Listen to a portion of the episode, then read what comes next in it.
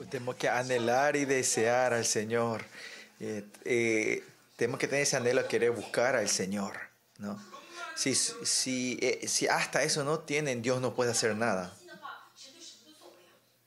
Pues tenemos que anhelar el deseo, tenemos que tener el deseo de buscar al Señor. Tiene que saber cuán tremendo es nuestro Señor. saber que Él es una persona grande se puede ver en en muchas perspectivas. Que Él le trata a ustedes como una persona, personalmente, ¿no? Si yo era Dios, voy a decir destruirla, ese ya juicio final para esa persona. Pero Dios no le trata así ligeramente a ustedes. Sería lindo si el Señor le forzara y le meta su espíritu y su gloria a ustedes. En la perspectiva de la gente de, malvados, eso sería más beneficioso para ellos.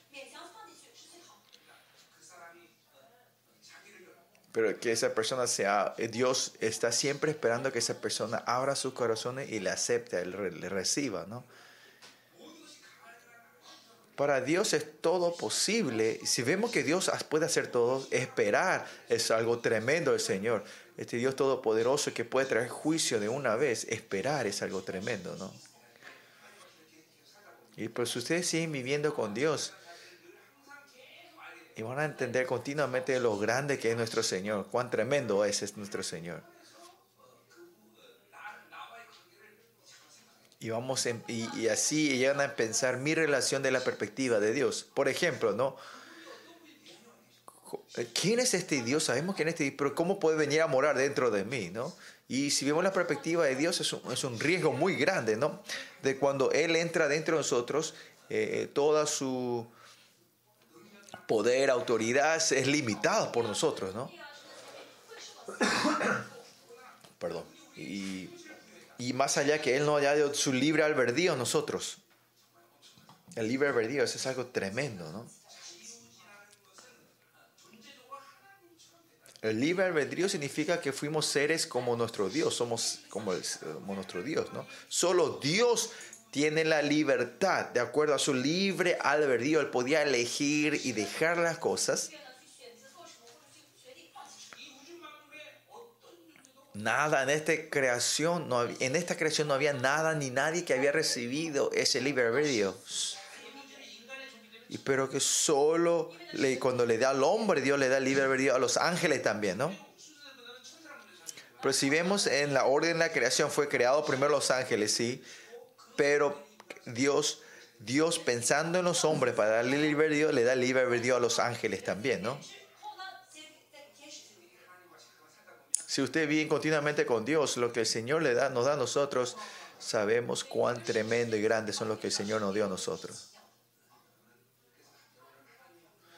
Y por eso dice que fuimos creados de acuerdo a su imagen. No es que Dios fue implantando, o sea, em, imprimiéndoles a ustedes como, como máquinas, sino que Él implantó su vida a ustedes. En el día cuando vamos en el trono de Dios, vamos, ¿quién va a ser el Señor que está sentado en el trono? Usted piensa que un elefante que va a estar sentado en el trono. No. Sino que va a estar nuestro Señor que tiene la imagen de un hombre. La imagen nuestra estará sentado en ese lugar. Esa es la imagen de Dios.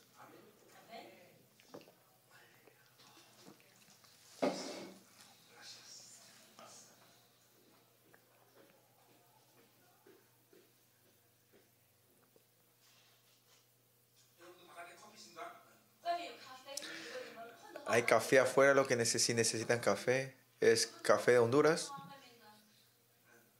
No. necesitan café acá y afuera. Por lo que sí veamos Osea capítulo 8.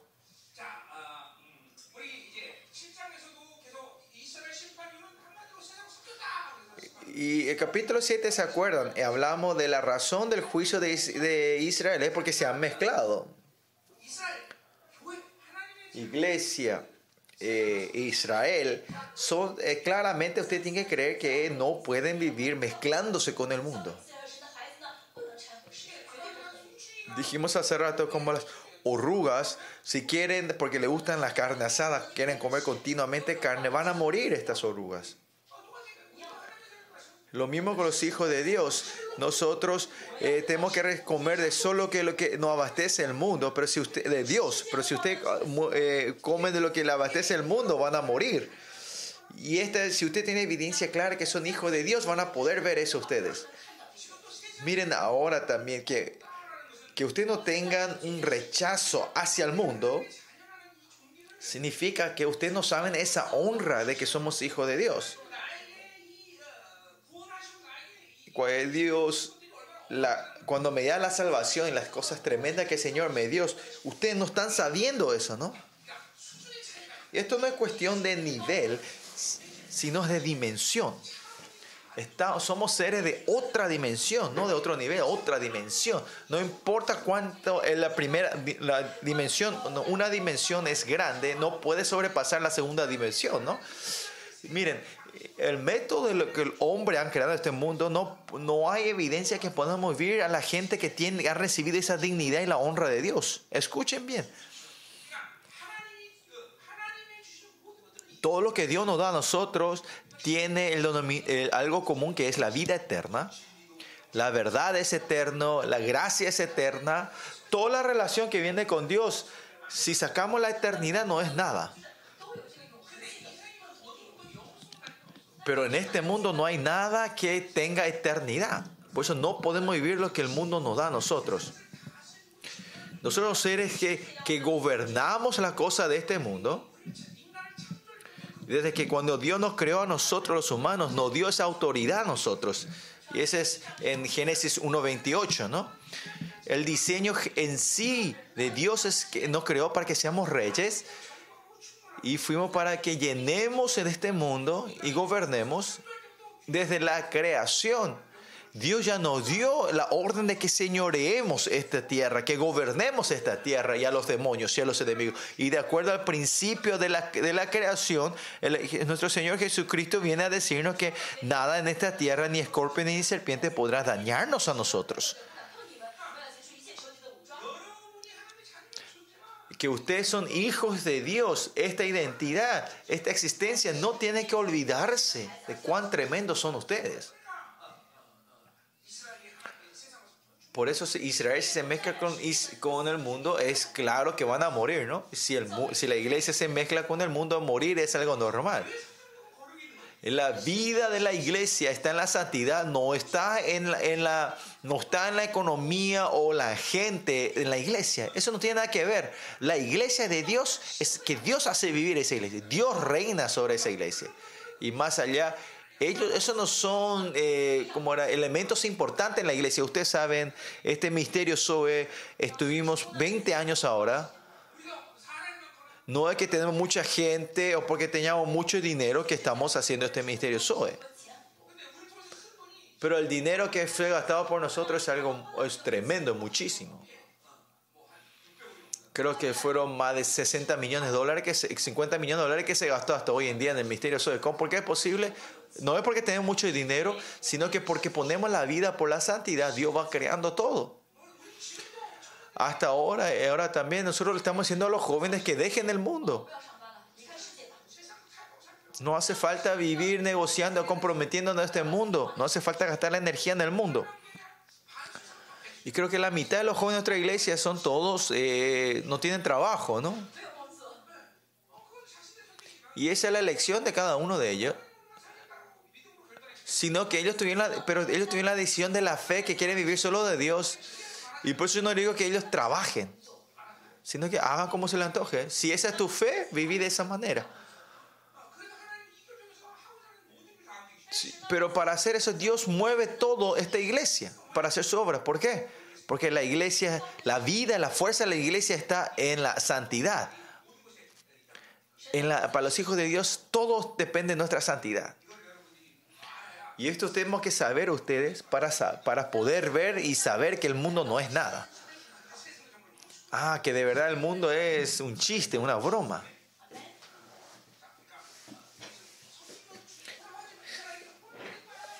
Por eso cuando Dios le dice a Israel, no se mezclen, no es cuestión de elección, sino que la existencia de Israel es la única manera que ellos pueden vivir.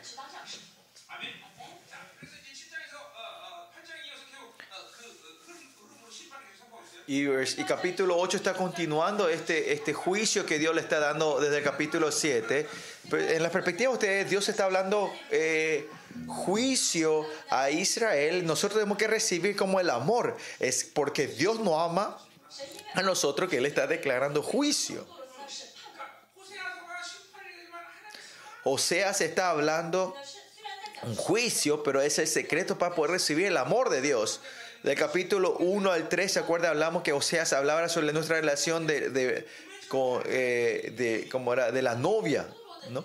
Gomer era una mujer eh, corrupta, ¿no? Pero Dios le dice a Joseas, Oseas que tiene que recibir a Gomer como su esposa, ¿no? Y no es que a dura pena porque Dios comandó yo le voy a recibir a esta mujer como esposa, no es así.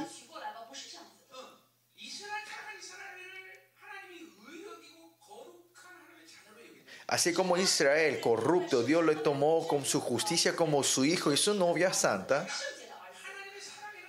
Eh, el amor de Dios está siempre, incluye su justicia. Cuando Dios nos ama, no es que nos ama a nosotros sucios así como estamos. Así puercos y sucios con toda...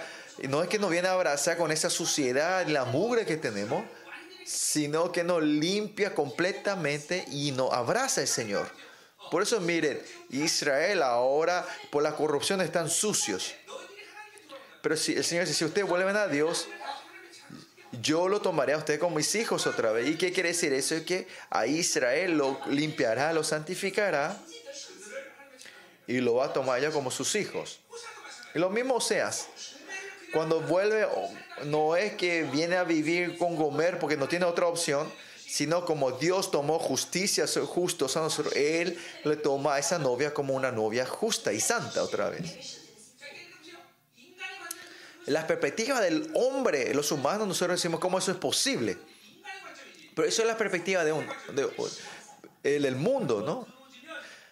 Pues una vez ensuciados, fuimos ensuciados en, en la perspectiva del mundo, de los hombres, ¿no? Pero el, pero el del reino de Dios no es así.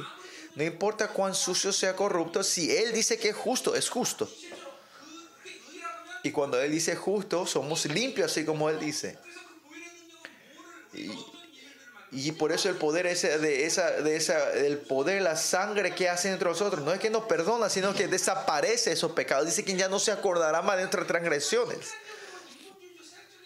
Esas gentes humanísticas, gente de mundo, no pueden aceptar ni entender este amor impactante de Dios. Esto tienen que creer esto ustedes claramente. Si ustedes viven con sus pensamientos continuamente, el método del mundo de Dios ustedes no lo pueden creer. Esto creo yo de un testimonio antes a una, una hermana, yo le estaba ministrando y esta hermana me viene a decir, pastor, estaba a punto de casarse esta, esta, esta mujer. Y me dice que quiere confesarle esto a su, a su novio. Que años atrás, por su error eh, en su juventud, eh, que tuvo eh, actos ilegales, ¿no? Y sensuales, ¿no? Y le quiere decir, honestamente a su marido y pedir perdón, a su futuro marido, a su novio, ¿no? 对，Y yo le dije a la, a la hermana, ¿no? Eh, has- ¿Te has arrepentido de verdad, Señor, y recibiste, y recibiste el perdón de Dios? Y dice que estaba libre, ¿no? Y yo le dije, si estás, si Dios te perdonó y te liberó, ¿para qué vas a buscar el perdón de hombres? No hace falta que hagas eso.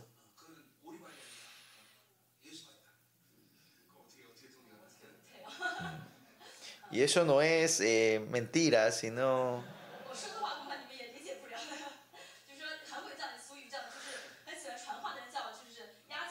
No es ser cara dura, dice, ¿no?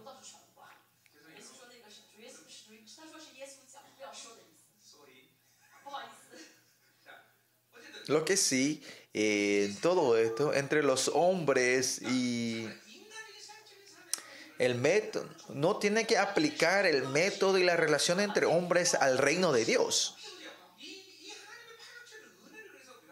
Por eso si nosotros recibimos ese amor impactante, la gracia impactante de Dios, todo esto se borra.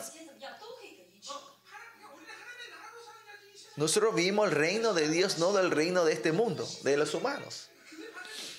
Por eso es que cuando recibimos eso, nuestras heridas son sanadas, y esto van desatando las ataduras dentro de ustedes. Ustedes tienen una estructura de la mente dentro de ustedes.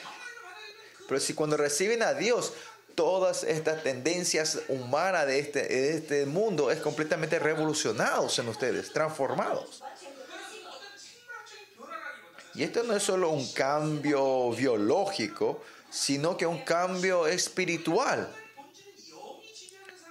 Porque la gente, los hombres vivimos reinando los, elementos del, mundo espiritual, no de la mente y la física, no. El cambio espiritual viene a traer el cambio del mundo físico.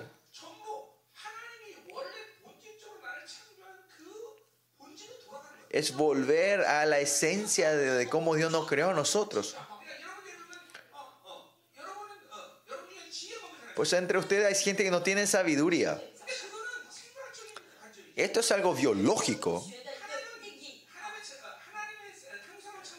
Pero los hombres que, fueron creados en la imagen de Dios, Dios nunca nos dio el ingrediente de la ignorancia a los hombres, ¿no? Habrá gente que usted tiene mal temperamento.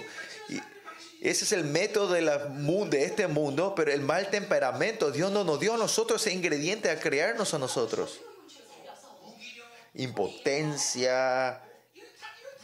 Todos esto es lo mismo, ¿no? Esos no son elementos, ingredientes que Dios utilizó al crearnos a nosotros. Estos no son nuestros por eso. Si vimos el, mundo, si vimos espiritualmente, vamos a ir deshaciendo de esto, ¿no? Por eso 33 años de Dios, antes de encontrarme con Dios, antes y después es completamente diferente en mi vida. Y mi esposa es el testigo de eso, ¿no? Y por eso mi, mi esposa tiene una, una, gran fe. Porque cuando ve mi vida, ella puede ver que Dios está vivo.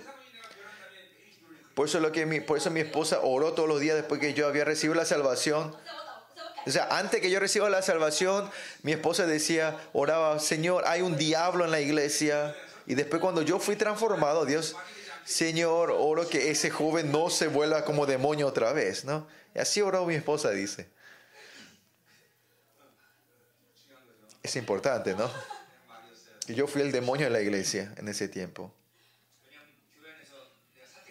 Porque yo vivía en la casa del pastor en ese tiempo en la iglesia, eh, atrás de la iglesia, fumaba y tomaba atrás del templo. Y ya, y del, después el domingo llamaba a todos los profesores, de los, eh, los chicos, eh, los profesores de los chicos, los maestros de los chicos, y me iba a jugar las cartas y apuestas con ellos después, ¿no? Y era el demonio la iglesia, ¿no? Pero cuando y cuando me encontré con Dios, mi vida cambia completamente como la esencia de Dios.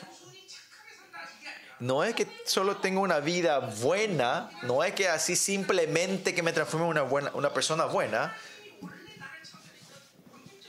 sino que Dios me transforma completamente en la imagen de cómo Él me había creado del principio. Y por eso, por los pasados 33 años, lo que estuve clamando siempre es que si encontrás con Dios, tu vida es revolucionada. Por 33 años estuve diciendo eso, ¿no? Porque yo fui revolucionado así. Y no es que poco a poco fui cambiando, sino que en el momento que me encontré con el Señor, mi vida fue tran- tran- revolucionado, transformado. Y esto no es un evento, algo solo mío. Pero si ven la Biblia, toda la gente que se encontraron con Dios fue así su vida de ellos. El cambio espiritual cambia todo. Dentro de ustedes todavía que el mundo le dio. Las semillas que el enemigo puso dentro de ustedes no son de ustedes. Eso no es de ustedes. Los hijos de Dios no pueden ser impotentes. Muchos miembros de nuestra iglesia piensan así. Es porque yo no tengo dinero, soy impotente. No. No tener dinero y vida de los santos no tiene nada que ver. No, tiene relación. Ustedes entonces si tienen dinero van a pensar que no van a ser impotentes. No. Al, al final que Israel está sirviendo al mundo, ellos piensan que la fuerza del mundo es fuerte, ¿no? La vida de Babilonia es la vida donde ellos eh, idolatran la fuerza. Idolatrar la fuerza es algo gracioso, ¿no? Si una persona tiene mm, 100 millones de dólares hay gente que tiene más, o existe gente que tiene más de 100 millones de dólares en el mundo, ¿no? Por eso si ustedes están, están sirviendo y buscando la idola, eh, idolando, sirviendo eh, una persona más fuerte, siempre existe una persona más fuerte. Y si están buscando la inteligencia, hay una persona más inteligente que yo siempre, ¿no? Y ustedes en la vida de jóvenes que están viviendo hoy, en, esta, en este tiempo, ¿Cuál es la ironía de ustedes, jóvenes? Ustedes se transforman en el rey de mi vida y hacen su mundo propio, su reino propio. Dicen, yo soy rey de mi vida. Ustedes son rey de sí mismos, pero no hay un pueblo que le reconozca, ¿no? Y esa persona instantáneamente, eh, al final, entra en la impotencia. Por eso los jóvenes hoy en día son tan impotentes. El rey siempre tiene que tener un pueblo para ser rey. ¿Qué, ¿Cuál es el punto de ser un rey que no tiene nada? Si ustedes van a, como Australia, dentro de Australia hay un país pequeño, dice, que él es el rey. No, de verdad, eh, dentro de Australia hay, hay, un país dentro de, de, de Australia, un país pequeño, que yo soy el rey y su esposa es la reina Y el rey, y ese rey tiene que ir a cosechar, limpiar la casa. ¿Cómo ese es el rey, no? Es el rey de su reino. Hay gente que vive así hoy en día. Por eso el reino de Dios no puede entrar dentro de ustedes. Pero si... Y esa persona solo tiene que, pueden vivir del método del mundo. Y cuando entra la fuerza de la Babilonia, eh, es impotente, es, es impotente, ignorante, impotente.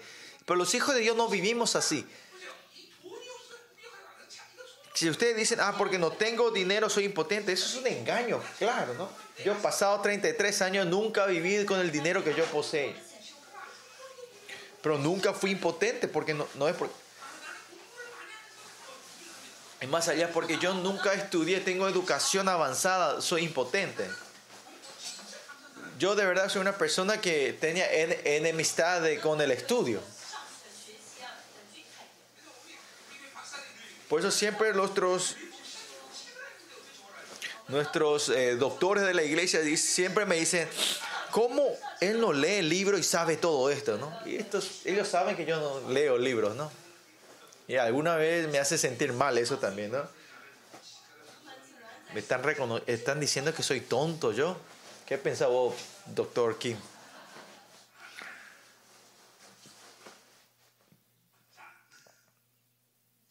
Escuchen bien. La imagen del hombre no fue creado para aprender y poseer para vivir. Los hombres, los humanos, no fueron, creados, no fueron creados para que ellos mismos vayan creando y buscando la respuesta y la solución de sus vidas. Pero hay mucha gente que todavía está en ese temor y en esa soledad.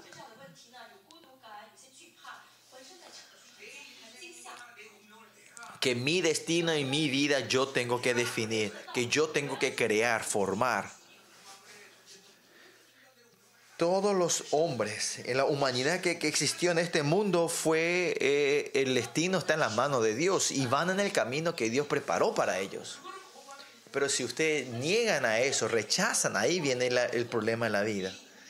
Eh, en toda esta creación, este Dios que es alfa y el omega, Él es el que, Él tiene el escenario eh, completo, el guion completo de cómo guiar esta, esta toda creación y este cosmos. Y todo se está moviendo de acuerdo al escenario, al, guion que Él tiene para este mundo. No, no es que no preocupar, eh, procurar y poseer, y es por eso que somos grandes, sino que cuando vamos siendo obedientes a ese guion que el Señor tiene, movemos, somos victoriosos. No es que nosotros arrebatamos, sacamos para tener, somos sino que cuando caminamos obedi- obedientemente con Él, estamos yendo a la gloria que el Señor nos ha preparado a nosotros. Y, pero solo en ese proceso lo que necesitamos nosotros es creer todo lo que Él ha puesto para nosotros preparado y recibimos esa voluntad en fe. Y Dios no solo tiene que guiarnos de acuerdo a esa dirección que Él preparó, ¿no? Y si tienen fe, ustedes van a poder ver eso. Que yo no estoy viviendo, yo no vivo resolviendo cosas propias, sino que estoy yendo de acuerdo a la decisión que el Señor tiene para por nosotros. Esencialmente nosotros tenemos que caminar con Él. Yo siempre digo, yo no fui, yo no, yo, yo, me, yo no, porque no es que yo soy pastor porque yo quería. Y más allá yo decía que a Dios yo no le quería, decía que no quería ser pastor. Y más allá, yo nunca ni soñé que iba a ser un pastor que servía y entrenaba a otros pastores. Yo nunca ni dije eso en mis sueños. Ni en mis sueños yo dije esto, ¿no? Y si sabía que los pastores eran tan tercos, nunca iba a hacer este ministerio.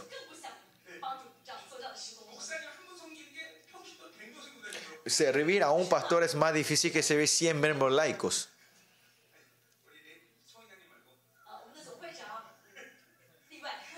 Parte del presidente, Pastor Raymond, ¿no?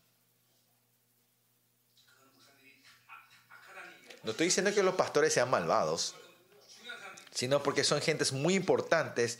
El nivel espiritual de otro es muy grande, muy alto, ¿no? Y tampoco yo nunca dije que iba a ser la misión mundial. Siempre yo digo, quería hacer el viaje mundial, recorrer la tierra de viaje, pero no hacer misiones, ¿no? Y por eso no es la vida, vos vivís de acuerdo a tu método como se te antoje, ¿no? Si se encuentran con Dios y confían en Él, y si reciben eh, su dominio completo y son obedientes, toman la decisión de ser obedientes, y si caminan con Él, eh, ustedes van en ese camino, en la dirección que el Señor ha preparado por ustedes. Y en ese camino que Dios preparó va a ser problema, el dinero va a ser problema, la gente va a ser problema, el mundo va a ser problema para ustedes, no. Sino que este es el método de la Babilonia que idolatra a, a- la fuerza, que usted piensa que tengo que poseer algo, que yo tengo que tener fuerza, que yo tengo que tener autoridad, que yo tengo que tener mucha sabiduría y que tengo que recibir muchas eh, ayuda, eh, popularidad, reconocimiento de la gente. Esto es la Babilonia. La gente de Dios no puede vivir así y no necesitan ni vivir así. Y este es el principio de la corrupción de Israel. Israel no es otra cosa, sino que empezaron a recibir el método de la vida de Babilonia, que tiene que poseer mucho. Anhelaron continuamente la prosperidad. La prosperidad es la esencia de Dios, pero ellos pensaron que es Baal el que le daba la prosperidad a ellos. Eh, ustedes, hay mucha gente que piensan que el mundo le, va a garantizar la vida a ustedes. Yo tengo que tener dinero. Necesito, eh, como era, eh, currículums, tengo que tener estudios avanzados, doctorados. Y no hace que caigamos en esta mala interpretación, ¿no? Mal entendimiento, seguimos la Babilonia. Y las, y las mujeres, las chi- chicas dicen, no, yo tengo que ser linda para que pueda hacer, hacer algo en este, en este lugar. Y se esfuerzan con todo para ser lindas, ¿no? Hermosearse. Miren, en 1 Corintios 2 dice que, eh, en la soberanía de Dios no hay nadie que sea sobresaliente o, diferente, ¿no? Dios no le llamó a, usted, a nosotros porque somos lindos o lindas. Esa gente que completamente se han eh, como renunciado de sí mismo, esos son viven de Dios. Si la gente, esa gente que tiene una posibilidad propia, ellos no pueden vivir de Dios. Si esa persona que dice yo soy linda es dolor de cabeza, miren a la hermana Sogol aquí, a la traductora. Ella completamente se desanima de sí misma completamente, por eso se encontró con un buen marido y está viviendo una vida hermosa, ¿no?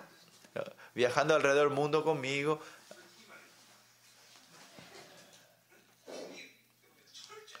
Y la persona que completamente eh, no, no encuentra eh, como era, no encuentra posibilidad uh, propia. Esa es una vida hermosa. Si usted tiene una esperanza propia y se aman a sí mismos, no pueden vivir de Dios ustedes. Ellos no pueden vivir de Dios. Diciendo, Señor, yo no tengo esperanza, yo solo te tengo a ti. No hay ni una posibilidad en mí. Tú eres todo para mí. A esa gente, esa gente es la que vive de Dios, con Dios. Diciendo, no, pero esa gente dice, ay, que vos inteligente, mira qué lindo sos, que y si tenés esto está bien. Así ustedes están fracasando en el reino.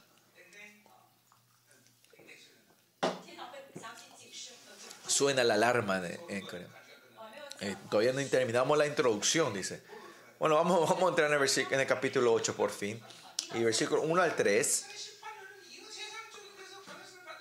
Porque cuando reciben esta tendencia del mundo, ellos han destruido esta relación del, de, del, pacto que tenían con Dios. Y cuando hablamos del pacto nosotros,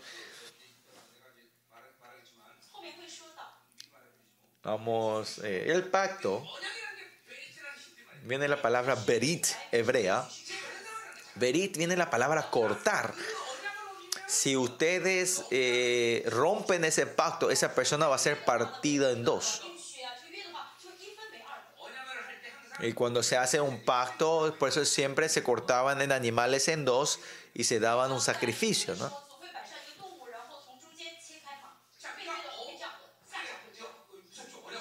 Por eso es algo temeroso, no podemos romper el pacto, ¿no? Y este, este pacto es diferente con la palabra de contrato que se usa en este mundo hoy en día. Porque el pacto es algo, si ustedes rompen este, van a morir. Más allá, Dios es, no es que es el que muere por ese pacto. El pacto hay una responsabilidad de un lado completa, ¿no? Que aunque Israel se revele, Dios no puede traicionar a Israel, aunque Israel traicione a Dios, ¿no? Y esa es la diferencia entre un contrato y un pacto de Dios, ¿no? En el contrato humano es si alguien traiciona, el, el que fue traicionado tiene responsabilidad. Pero el pacto de Dios es, aunque Israel le deje a Dios, Dios no le puede dejar a Israel. Al final, eh, Israel recibe el juicio cuando recibe el pacto, pero como dijimos hace, hace rato, es el amor de Dios hacia Israel para guardarle su dignidad. Escuchen bien. Importante es que es guardarle la dignidad a ustedes. No es poseer muchas cosas, es la bendición para ustedes, ¿no? Cuando la, el pueblo de Dios, la gente de Dios, tienen, eh, aprecian lo que Dios le dio, no importa en qué imagen y dónde estén, Dios sí o sí viene a reinar en la dignidad, en esa dignidad. Y esto es algo claro. Este pacto es algo de la perspectiva de Dios, es un, un pacto que no se puede romper de la perspectiva de Dios, es un amor impactante. Hay muchas señales, señales del amor que de Dios que Dios le dio a los israelitas, pero una de esas palabras es Gesed. Claro, la palabra amor en hebreo, eh, otra palabra es ahav, pero esencialmente importante no es el ahav, sino el gesed. Gesed es una palabra ¿verdad? que no se puede solo traducir en amor, a eso yo le digo un amor del pacto, un amor covenantal. Es, es porque la esencia del amor de la cruz es el Geset. Es un amor que eh, de una dirección nos eligió y nos amó a nosotros. Y cuando nosotros recibimos ese amor, el Ahav, ese amor calentito podemos sentirlo, ¿no? Eh, la palabra agape, este, este es el griego, ¿no? El amor agape, exact, exactamente, agape es la combinación de Ahav y Gesed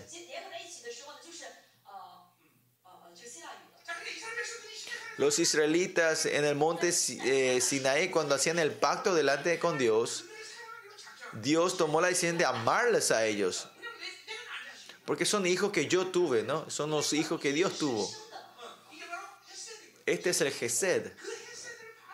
Y es porque recibimos ese Gesed, ellos pueden, Dios le puede ajaba a ellos. ¿Me entienden lo que están diciendo, no? Estoy diciendo, ¿no? Si y la razón que yo tengo que confiar y recibir que soy hijo de Dios, esencialmente es mantener este pacto, este amor del pacto con Dios, ¿no? Si vemos esto en el Nuevo Testamento, la justicia que Dios me dio contra su Jesucristo es el que se está manteniendo nosotros. Estamos, si no tienen esa relación de, de justicia, no pueden recibir el amor de Dios. E- la razón que ustedes no pueden sentir el amor de Dios en esta hora, no puedan aceptar en esta hora, es porque tu espíritu no está abierto. ¿Y por qué no está abierto tu espíritu? Porque la justicia de Dios no está manteniéndolos ustedes, ¿no? El jes- tienen que recibir el gesed esencialmente en la vida de ustedes. Ahí el amor de Dios entra. Pero cuando perdemos esta justicia de Dios, continuamente están en una vida del método propio y no pueden recibir el amor de Dios. Miren, hay mucha gente, ahora mismo está cayendo el mismo amor para todos nosotros. Algunos de ustedes están recibiendo ese amor continuamente y está bien fuerte. Para algunos no, hay una persona que no puede ni sentir ni una gota de ese amor en este lugar. Y esa persona pueden, y esa gente dicen, piensan diciendo, Dios no me ama a mí. No, no es así. Ustedes son los que no están pudiendo recibir. Claro, y esto estamos hablando basado de que la confirmación que ustedes fueron y recibieron esa, eh, la salvación ser hijo de Dios. Pues la justicia de Dios es el Gesed. Pues el amor de Dios no se puede separar con el, con el amar. El, el Ahab no se puede separar del Gesed. A eso yo le digo el pacto, el, am- el amor del pacto. Que el Señor ha tomado la decisión de amarme. En el momento que usted se encuentra con el evento de la cruz, es el momento que estamos recibiendo ese amor que Él decidió darnos. Recibimos su justicia, diciendo, ah, yo soy una persona que ya puedo encontrarme con Él. Y cuando te encontrás con Él, este amor, ajá, ese amor fuerte, usted lo recibe. Y en ese amor todas las heridas y ataduras se van derritiendo en ese amor tan calentito de Dios. Creo que yo di este testimonio una vez, siempre había una mujer, una niña que continuamente fue violada, maltratada desde niña. Y la esperanza de esta mujer, esta hermana, era cuando yo crezca y cuando mi tío sea viejo, yo le iba a matar a ese tío. Y, y ese odio te estaba lleno de su vida, su vida nunca se resolvió nada, ¿no? Por eso esta, esta, hermana creció con este odio continuo hacia su tío que le maltrató, que le violó, ¿no? Y cuando y avanzada en edad, su, su, su tío fue envejeciendo, pero el cuerpo físico y mental de esta hermana también fue destruyéndose. Pero cuando se encontró con Dios y recibió ese amor, toda esa herida fue sanada y ella perdonó a su tío y fue a evangelizar a 90 personas. ¿no? Y esta es la esencia del amor de Dios. Y esto no es algo especial a gente especiales, pero sino que la gente recibe ese amor es algo normal. Y yo también cuando recibí ese amor de Dios, cuando vi y entró esa gloria del evangelio dentro de mí, no podía no llevar el evangelio alrededor del mundo. Y por eso se abrió este misterio Zoe al- alrededor del mundo, ¿no? Al hermano Jonah y Carlenco que está ahí atrás, yo no tengo ni una gota mezclado de sangre con él, ¿no? Eh, Si ves en mis ancestros, no hay ninguno de mis tatarabuelos que vino de África. Pero ¿por qué me voy a África a proclamar el Evangelio? Es porque cuando viene ese amor, no hay otra forma más que ir a predicar eso, ¿no? Lo mismo para ustedes hoy. Piensen ahora, este pastor tan lindo, ¿por qué se va a encontrar con gente fea como ustedes, no? Y acá se hace eso, después se, se escucha la alarma del cielo, ¿no? Yo estoy dándole reír. ¿Por qué no se ríen, chicos, no? A ver, reíte un poco. Estoy. ¿De qué iglesia sos? Bueno, si Dios te sanó, el hermano tenía enfermedad. Si Dios te sanó, ten que reírte, chicos, ¿no? Ten que estar feliz, ¿no? Bueno, sigamos. Por eso tenemos que anhelar el amor de Dios en esta hora, el sed de Dios, el amor covenantal. ¿verdad? El amor del pacto tenemos que recibir. La obra de la cruz ha hecho eso. Y cuando salimos delante de su trono, ese amor ajá, continuamente se derrama como catarata sobre ustedes. Amén. ¿Me están siguiendo?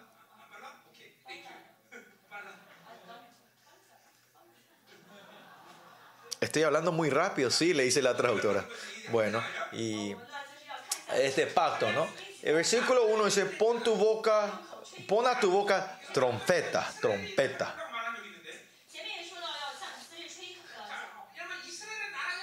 El país Israel en sí es un país que tiene llamado de ser un atalaya, un guardián de la noche, ¿no? Y los atalayas son los que, que la trompeta, trompeta, es que eh, están preparados para ver siempre si viene la guerra o no, ¿no? Y que va a haber una guerra en Israel. Y los profetas son, son los, los atalayas, los guardias de, de Israel. ¿no? Por eso en la iglesia siempre tiene que estar lleno del espíritu del profeta.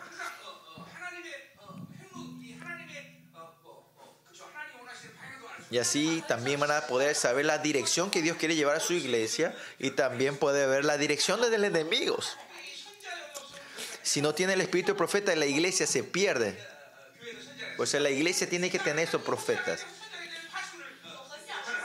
Y por eso Dios le está diciendo a Israel que hagan la obra de, de, atalayas, pero dice, como águila viene contra la casa de Jehová. Y águila acá seguramente está refiriendo claramente a Siria.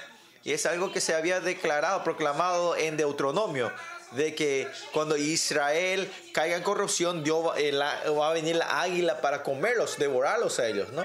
Por eso si no viven de Dios y, y porque no viven y, no, no sirven a Dios y entran en la idolatra, claro es que va a ocurrir esta guerra. Pero acá dice que la águila vendrá en contra, no Israel, sino la casa de Jehová. Pero ¿por qué? Claro, esto se refiere a Israel, pero ¿por qué usa esta palabra casa de Jehová? Es porque está hablando sobre el templo de Dios. Que en el, en el centro de la corrupción de Israel está la iglesia, el templo.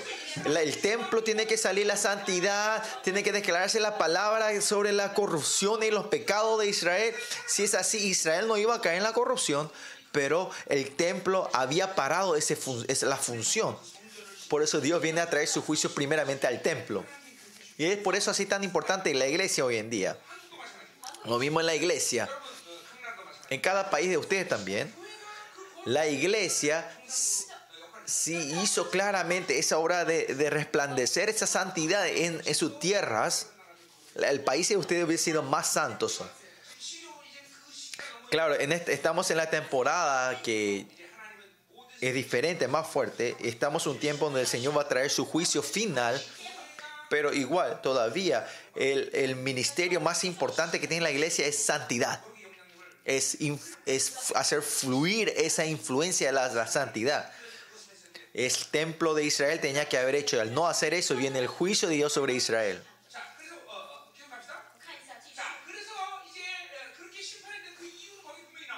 Y ahí viene la razón de ese juicio, dice, porque traspa traspasaron mi pacto y se rebelaron contra mi ley. Y ahí está claro, esta es la clara evidencia, la razón por qué viene el juicio, ¿no? Por eso Israel cuando recibe al mundo y vive del mundo, naturalmente ellos viven del método del mundo. Claro, ellos dan culto y llaman, claman a Dios, pero todo su método de su vida y de sacrificio y el método de su vida son todos métodos del mundo, ¿no? Ellos viven eh,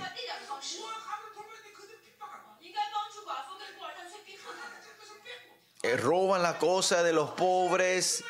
Israel es solo de nombre y se forma seres que no tienen nada que ver con este mundo. Y Dios solo tiene la carta de, elegir al mundo, no hay otra forma, ¿no? Y cuando se hace es eso que el Señor va, eh, ellos, cuando mueven el mundo, ellos rompieron el pacto y la palabra de Dios, ¿no?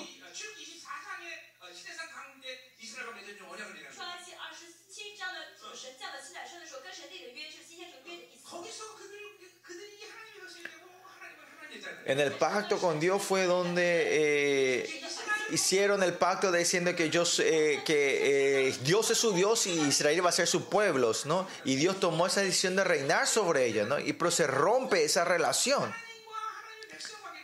Es que se ha roto esa relación con Dios y el pueblo, y ellos a romper, esto se rompe del, del pueblo con el rey, y se rompe el pacto del novio y la novia, y se rompe el pacto del padre y hijo, ¿no? Y ahora son seres que Dios ya son seres que no son Dios no va a ser responsable de ellos porque rompieron este pacto. Mantener, por eso, lo más importante en la vida nosotros es mantener esa relación de padre y hijo con Dios. Si hablamos esto en, en el Nuevo Testamento, es mantener esa relación de justicia con Dios. Y cuando perdemos esta relación de justicia, estamos continuamente, tenemos la tendencia de mantener una relación justicia con otras cosas. Por ejemplo, yo tengo que tener dinero. Usted quiere reconocer, quiere tener esta justicia ser del dinero, ¿no? O la, los hombres me tienen que reconocer, el mundo me tiene que reconocer. Y quieren mantener ese estado de, de justicia con el mundo. Los hijos de Dios tienen que recibir toda justicia. Y esta justicia se puede entender, se puede interpretar de muchas maneras.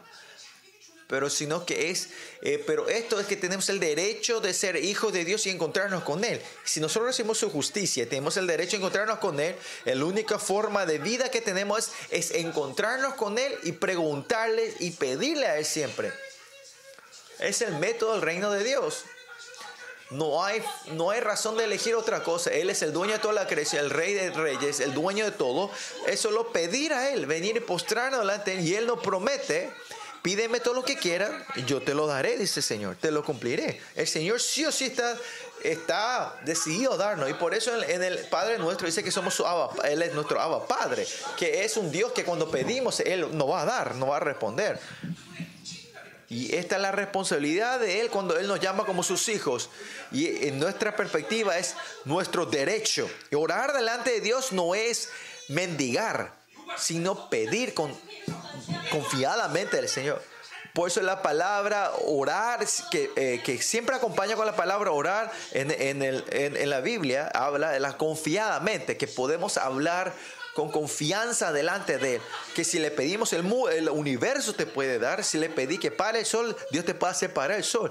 Que lo que sea que vos pidas al Señor, Él está es el nuestro derecho que Él nos va a dar. Ahora, técnicamente, ¿cuándo nos va a dar es otra cosa? Por ejemplo, digamos, Señor, dame todo el universo a mí, la creación, el uni para que Dios me responde, responderme a responder, pero puede tardar casi 100 mil años. De sí o sí de dar me va a dar, pero hay un tiempo, de, un tiempo que tiene que pasar. Por eso yo no busco eso ahora. Es verdad. Por ejemplo, si yo digo, Señor, matale a esa persona. ¿Dios me va a responder o no? De responder me va a responder. Pero eh, cuestión es cuándo, es otra cosa. Por eso esas clases de oraciones yo no hago. Pues Dios responde todo. Si, si yo oro que el pastor Cho tenga su quinto hijo, ¿Dios me va a responder o no? De responder me va a responder.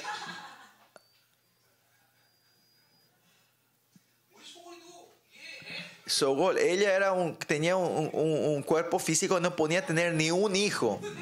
Pero yo oré por ella. El primero lloré, el segundo no oré, ¿no? Y Dios ya le dio un extra, le dio hasta su segundo hijo, ¿no? Y Dios responde sí o sí esa oración. Que pidamos todo y Dios te responderá. Por los hijos de Dios no tienen limitación para los hijos de Dios. Oren de esto y no oren de esto, no. No orar es por eso es tonto y estúpido al no orar. ¿no? Claro, más allá es incredulidad. No creer esto es tonto. ¿Por qué no podemos usar este privilegio y la autoridad que Dios ha otorgado? Y es por eso el Señor nos dio su justicia. No, tenemos el derecho de encontrarnos con Él. Esa es su justicia. Su justicia. Amén. Por eso ellos rompieron este pacto. Por eso no pueden vivir, al romper esta justicia, no pueden salir ante de Dios y buscar las cosas de Dios, a pedir las cosas a Dios. Y este es un dolor que no se puede aguantar. Tenés que usar tus fuerzas para buscar tus destinos y, y vos tenés que formar tu destino en la vida. Y, y, si ese era el principio, como yo no creo, íbamos, íbamos a vivir de eso. Pero Dios no nos creó así. Otra forma, si vivimos así, no podemos vivir. Y van a vivir una vida muy penosa y dolorosa. Si ve eh, la conclusión de la vida nosotros es que esa gente que vieron su fuerza termina su vida haciendo que su vida fue dolorosa. No hay ningún hombre que mueran sin Dios y, vi, y mueran con una, con una cara brillosa y en paz diciendo vive una vida gloriosa. No, en ese tiempo la muerte todos están temblando si no viven de Dios, ¿no? Por eso tenemos, tenemos que vivir una vida que tenemos que buscar y buscar y recibir de Dios. Esa tiene que ser nuestra vida. Y más allá dice que se rebelaron contra mi ley. Israel no es porque guarda la ley es Israel, sino porque es Israel ellos guardan la ley. Es porque somos hijos de Dios, no vivimos del mundo. Es porque somos hijos de Dios, vivimos una vida digna. Todo esto viene con, en la relación del pacto con Dios. Y es por este pacto que cuando somos hijos de Dios, Dios me dio todo a nosotros, ¿no? Eh, y este es en Efesios 3. Efesios 1.3 dice que Dios ya nos dio todas las bendiciones. Poder, autoridad, todo ya Dios nos dio a nosotros. Pero ¿por qué esto eso no se manifiesta? Es porque vivimos de la carne. Es porque vivimos en la carne, esto no se manifiesta. Pero si viven del Espíritu, todas estas promesas se van a manifestar en la vida de ustedes. Por eso no hace falta pedir continuamente, porque todo está dentro de nosotros. Y, y el deber nosotros es, es, es, es, utilizarlo. ¿Y por qué no lo podemos utilizar? Porque vi, no viven del espíritu, sino viven de la carne. 33 años atrás, cuando, en el momento que me encontré con el Señor, es, yo empecé a utilizar todo ese poder y autoridad desde el principio. Y no era algo especial para mí, sino que toda la, en la gente en la Biblia yo vi que todos vivían así. Y ustedes son los especiales porque no, pueden, no viven así. Entonces, ¿quién es especial? ¿Yo o ustedes? Ustedes, si ustedes son esa gente que no viven del Espíritu Santo, ¿no?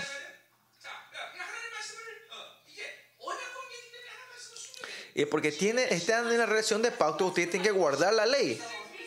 En Deuteronomio nos habla claramente en eso, ¿no? Yo soy tu, tu Dios y usted tiene que guardar ahora mi ley.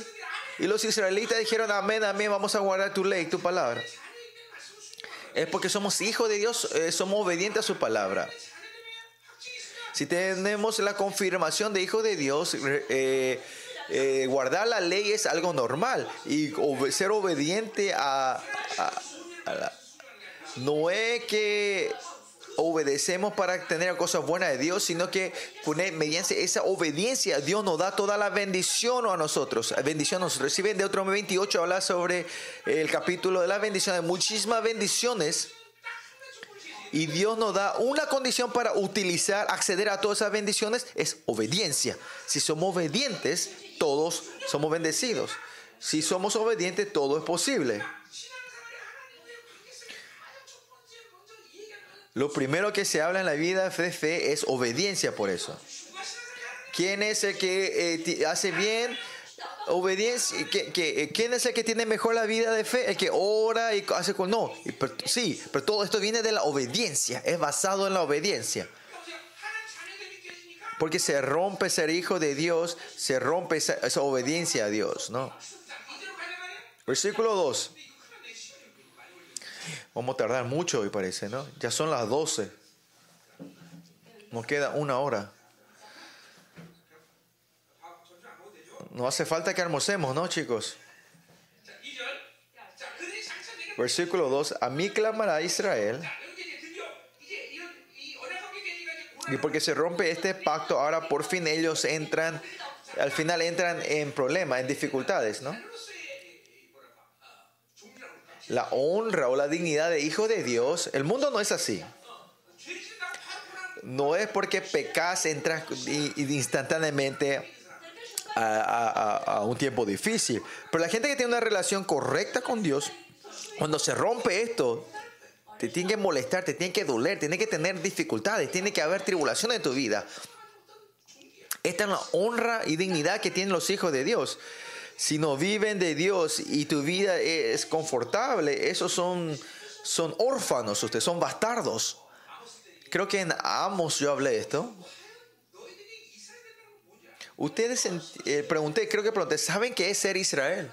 Ustedes saben qué significa ser hijos de Dios. Ustedes entienden qué es ser la iglesia. Si saben esta gloria, es, no, es algo temeroso, ¿no? No es que con mi esfuerzo yo voy a mantener esto, ¿no? Miren a Israel. Por tres mil años estuvieron en el mundo como diáspora por tres mil años, ¿no? Ese dolor, ¿no? ¿Y ¿Cómo los israelitas aceptarán esta situación, no? Si yo era israelita, iba a decir así, yo nunca dije que quería ser el pueblo electo, ¿no? Cuando yo dije que yo iba a vivir contigo, Dios entraron en esa tribulación tremenda, fuerte los israelitas. Con solo pensar eso, ser Israel es temeroso. Cuando no vimos de Dios y, y no vimos de Dios y la tribulación que viene, ser Israel, algo, algo que no me gusta, no es trem, tremendo. Pero algo tremendo en todo esto es que cuando Israel recibe más tribulación, no es que ellos rechazan, dejan a Dios, sino que entran en una intimidad más profunda con Dios y van entrando en una escuela mayor entendimiento hacia Dios. Y esta es la evidencia que ellos viven de Dios, que son hijos de Dios. Por eso los hijos de Dios cuando pasan tribulación, no es que dicen, ay, mira, yo porque me equivoqué un poquito, me pega así, yo, me castiga, yo no voy a creer en Dios. Y esa gente son, desde el principio son gente que no se encontraban con Dios, por eso dicen así. Pero la gente que tiene la confirmación de hijos de Dios, en medio de esas tribulaciones, van en conociendo a Dios más profundamente y a otro nivel de escala. Y esa es la bendición de Israel. Si vemos humanamente, decimos, ¿cómo esta persona, si estamos en tribulación, esto puede ser iglesia, cómo esto puede ser Israel? Pueden quejarse de esa manera, esa manera pero no es así. Si viviendo de Israel y al no vivir de, acuerdo a su voluntad y a su ley, tener tribulación, esa, es la bendición. Miren la vida de ustedes ahora mismo también. Yo no me encontré con 10. Y si nos encontramos con Dios y vivir la vida que se le antoja es algo normal. Pero si ustedes se encontraron con Dios, son hijos de Dios, se encontraron con Dios hijos de, y no, son, no viven una vida santa, no viven de acuerdo a su voluntad y hay prosperidad en tu vida. Entonces usted tiene que, tiene que chequear tu salvación y ver, ¿de verdad yo recibí salvación?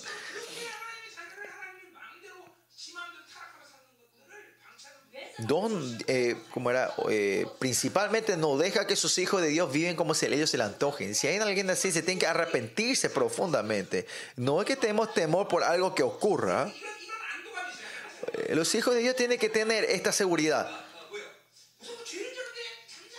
Si yo pequé y Dios está quieto, lo mismo que mis hijos.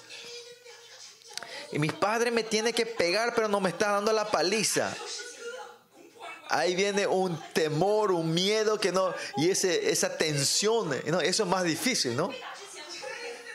Eh, más fácil que señor, venga mi papá y me castigue una vez y termine las cosas, ¿no?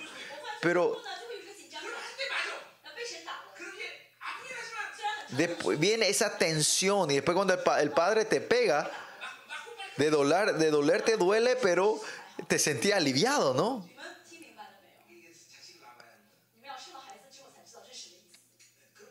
Es así, ¿no? Y los israelitas, que los hijos de Dios, que cuando se equivocan sean castigados por Dios, es algo, es un alivio, tienen una seguridad ellos. Y cuando es castigado, Dios le da un amor mayor después.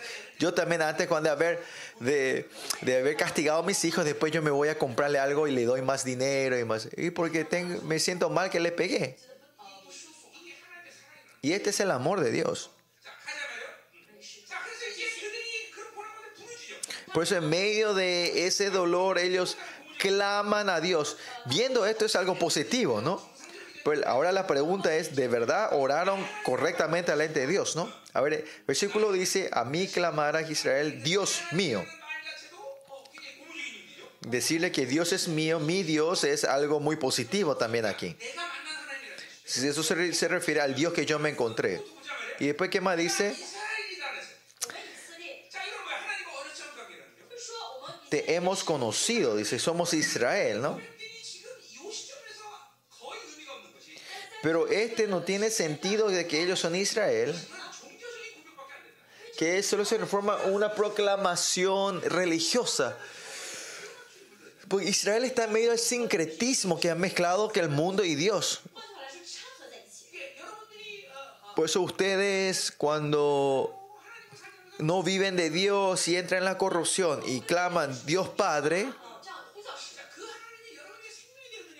es cuestión si ese Dios es vida para ustedes. Viviendo del mundo no pueden tomarle a Dios como su vida, ¿no? Este es el punto del sincretismo, ¿no? El método de su vida parece que eh, viven del método de Israel Pero todos los elementos internos ustedes están yendo de las cosas del mundo, el estándar del mundo, el método de la vida del mundo, el deseo del nivel que, que te habla del mundo. Y están completamente podridos dentro. Y este es el sincretismo. El sincretismo pues, tiene muchos elementos que puede traer problemas a la vida de ustedes, ¿no? Por ejemplo, es así, ¿no? Eh, vamos a explicar de esta manera, a ver. Eh, con la perspectiva de la oración, esencialmente la oración, si están confirmando eh, la justicia de Dios, el Espíritu Santo me guía y te lleva tu oración a Dios, al Padre. Esencialmente, en esta relación, la oración tiene que estar en esta relación, siempre tiene que estar definido de esta manera. Esta es la relación de justicia. Pero hay tiempo que no es así. Y se acuerdan, yo dije que esto es cuestión de batalla espiritual, que el enemigo está interfiriendo tu oración, tu vida cristiana. Y es algo que pueden resolver todos los que tienen la justicia de Dios. Por eso no hay forma que no puedan orar si son hijos de Dios.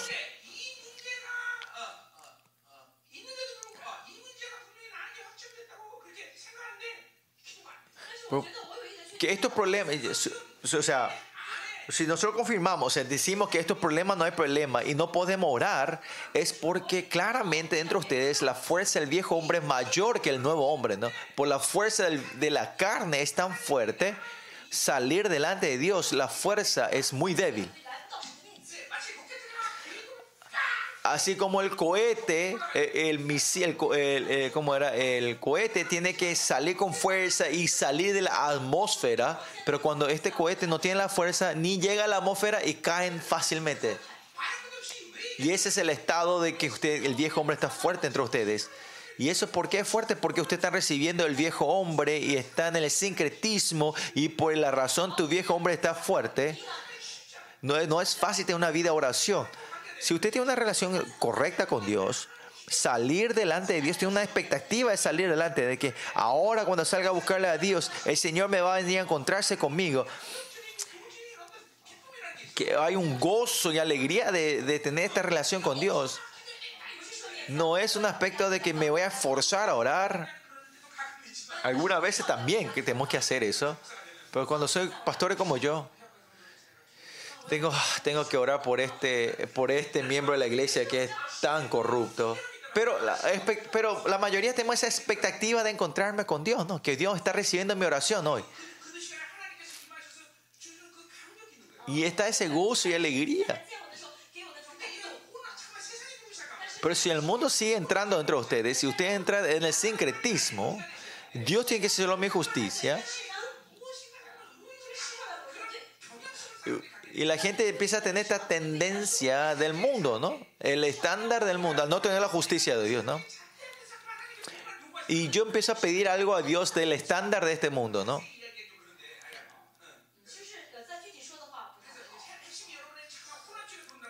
El punto acá es que yo sé que se están mezclando, eh, está la tendencia, el mundo entra en el sincretismo, ¿no? Y si es así, no es, es difícil, es difícil orar delante de Dios. Pues eh, tu espíritu se, se tiene muchas cargas, ¿no? Y por eso el Señor dice, venga al trono la gracia y no es fácil salir porque tenés mucha carga, ¿no? Con la, eh, con la oración en sí podemos ver cuán... esto, miren, eh, perdón, si, si confiamos en su justicia y vivimos del Espíritu de Dios, esta tendencia del mundo todos estos casos que le da la energía a tu viejo hombre van a poder ver estos ustedes. Estos casos podemos que eh, ver de antemano y resolverlos y arrepentirnos cada momento. Y cuando entra esta tendencia, poder van a tener esa agilidad de, de apartarse y pelear con quién. ¿Quiénes son esa gente? La gente que viene del Espíritu Santo la gente que confía en su justicia, ¿no? Y si no es así, ustedes están recibiendo el sincretismo con la, con, con, con la baja guardia. Ustedes sin pensar usaron el celular, ¿no? Dijimos, yo vi en las noticias. Pero cuando ven las noticias hay muchos comerciales raros, ¿no?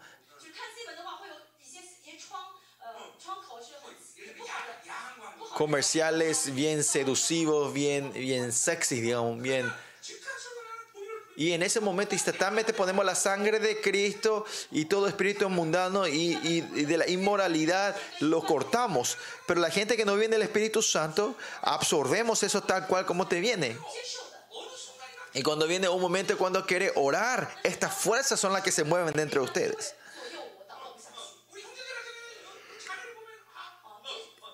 Los hermanos, es cuando ven a la hermana y dicen, ay mira qué santa que es su hermana eso muy, muy santa y muy espiritual. Pero si vive la carne, cuando le ves a las hermanas, no se le puede aplicar esto a la traductora, pero, pero por ejemplo, por ejemplo, hermanas son muy sexy y se transforma de esta manera. Y eso es que ustedes están aceptando en la carne, ¿no? Es una implicación que no, imposible a ti, ¿no?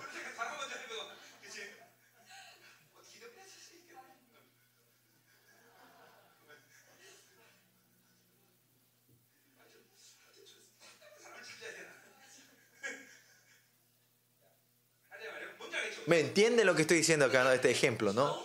Eh, así el espíritu es algo tan sensible y el sincretismo no es un estado, solo un estado físico, sino que es algo que, que es opciones que continuamente se están acercando, se están llegando a ti. Y por eso en medio de nosotros habrá mucha gente que tiene este estado del sincretismo. Yo cuando escucho las palabras de ustedes, eh, cuando veo el estado físico, espiritual, veo, entiendo eso, ¿no? Viviendo en este mundo, aunque reconozcan que hay elementos que podamos recibir esas influencias, algunos están muy, muy seriamente en el sincretismo. Que solo existe un poquito de fe que le pueda traerle a esa persona los domingos a la iglesia aunque no vea a ese Señor, esas personas son que están totalmente en el celular todo el día. Esta gente, salir delante de Dios y orar delante de Dios, esa voluntad y gozo y la alegría casi no existe.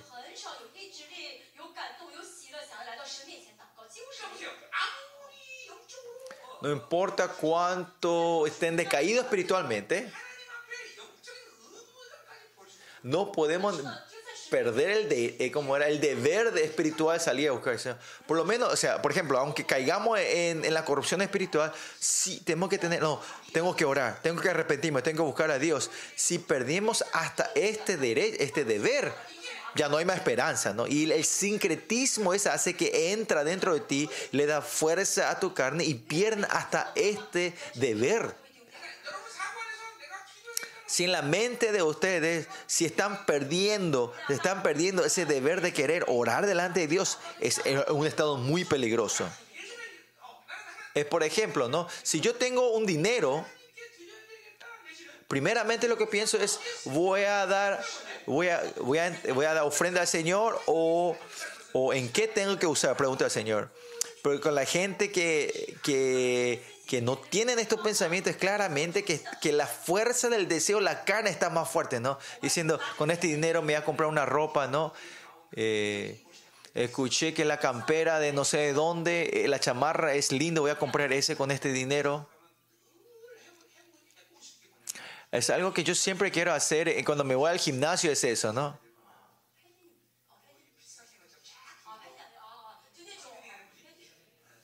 Ah, leggings, leggings. Eh, hay una ropa, un leggings le dicen en español también, ¿no? el leggings.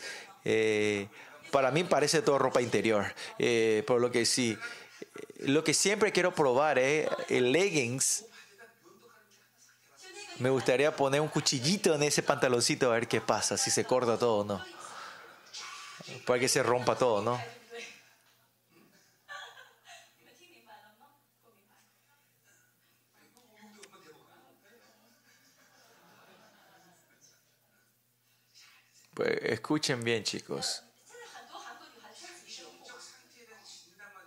저도 说哦， No tienen que perder de vista el, ¿cómo era? El, mm, el chequeo espiritual propio, ¿no? Vos tenés que ver bien, siempre tenés que estar atento de esto, de cómo estoy yo, estoy espiritualmente, ¿no? Eh, ah, Estoy cayendo en el sincretismo. Ah, con estos procesos, eh, mi- el viejo hombre está creciendo con fuerza dentro de mí. Es por eso que no puedo orar. La promesa esencial, básica que Dios le dio a sus hijos es que la oración es que abrir los cielos, va a abrir los cielos, tu oración va a ser absorbido del cielo.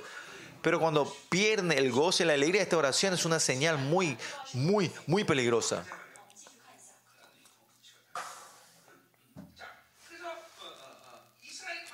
Por eso la relación con Israel Hablamos de la relación con Israel, ¿no? Dijimos que Israel está orando en medio de su tribulación a Dios, ¿no? Ser hijo de Dios. Si tiene usted la confirmación con hijo de Dios, si yo recibiré la gran gracia de la salvación, el tiempo la tribulación al final no es un tiempo, no es tiempo de pérdida, ¿no? Sino que los hijos de Dios, si no vivimos de su voluntad, tiene que venir esta tribulación a nuestra vida. Y aunque no sea así, si vimos de la verdad, no puede ser una vida fácil. No ser vida fácil es, no es que tenemos que esforzarnos, sino que si vamos a la dirección que Dios quiere, como José, aunque venga tribulaciones y dificultades en tu vida, va a tener la apariencia de estas dificultades en tu vida. Pero si viene del Espíritu, así como Dios le dio la bendición, la prosperidad a José, miren, la vida de José era próspera. No, parece era continuación de, de dificultades y dificultades. Pero Dios dice que le dio la prosperidad a él. Que Dios quiere hacer su obra mediante José, lo que él quería preparar. ¿no? Por eso, si viene del Espíritu Santo, la voluntad de Dios es clara y van a poder ver eso ustedes. Lo mismo para mí, ¿no? Los 33 años atrás, mediante el misterio Zoe, que yo caminé este misterio de los remanentes, no fue algo fácil hasta hoy. Si me dicen, si Dios me dice, ¿querés hacer una vez desde el comienzo otra vez? Yo voy a decir, Señor, déjame pensar dos veces. Porque esto no es un camino fácil. Pero por como vivimos del Espíritu nosotros, nosotros tenemos esta prosperidad que Dios hay que la obra que Dios quiere hacer mediante mi vida, Él lo hace, ¿no? De eso yo no tengo duda, ¿no? De eso yo no tengo desánimo. Más allá, si no tengo eh, eh, como confianza de que voy a ser victorioso, que Dios va a hacer todo lo demás, va a crear todo, ¿no? Y eso tiene que ser claro entre nosotros. Por eso ellos dijeron que son Israel y dicen que conocen, saben a Dios. Pero esto es todo mentira. Porque e-, Israel no le conoce a Dios. Si otra cosa entran y se mezclan de, de, entre ustedes, cuanto más se mezclan, menos van a conocer a Dios. En Oseas 4:6 dice que ellos son destruidos por no tener conocimiento a mí.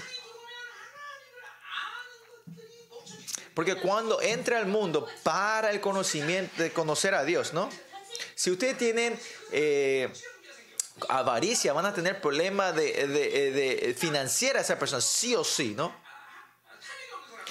Y la gente que esencialmente no tiene avaricia o codicia, no tiene limitaciones de la abundancia al reino de Dios. Otra forma de decir, tenga o no tenga dinero no es problema para esa persona. Eso no es más eh, algo que le hace caer. 33 años atrás, cuando arranqué mi vida de fe, lo primero que el Señor me entrenó es sobre eh, la parte financiera.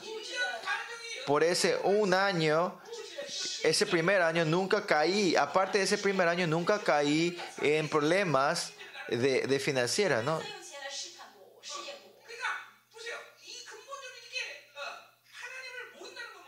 Pues esencialmente que ustedes no conozcan a Dios es porque hay áreas que se han cerrado, las puertas se han cerrado áreas donde Dios está reinando sobre mí. Y en esa área ustedes fracasan. Va- Fracasan por el dinero, se eh, fracasan por la inmoralidad con gentes, caen. Y si no saben cómo se mueve el mundo, siempre caen en la trampa del mundo. Y por eso en Oseas 4:6 dice, mi pueblo fue destruido por le faltó conocimiento, conocimiento de él. Y en el momento que ustedes son hijos de Dios, Dios le dio la puerta de vivir con todo lo que el Señor le dio como hijo de Dios. Una vida nueva está dentro de ustedes. Esta es la renovación, el nacer de nuevo. No, todos tenemos que nacer de nuevo en Cristo una vez. Porque todo el método que vivimos de la carne tenemos que parar y comenzar una vida que vivimos del Espíritu, ¿no? Por Tito 3.5 que dice, el lavamiento de la generación y renovación en el Espíritu, dice. Por eso tenemos que nacer una vez en Cristo y, y, nuestra vida es cambiada completamente como el Espíritu Santo nos guía a nosotros. Amén.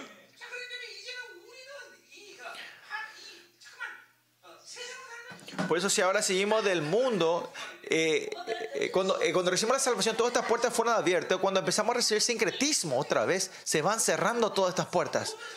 Y si vemos desde la perspectiva de, de la salvación, eh, somos un árbol que fuimos cortados del tronco de la raíz y hemos muerto y, se borró, y con- recibimos el sol y se secó completamente.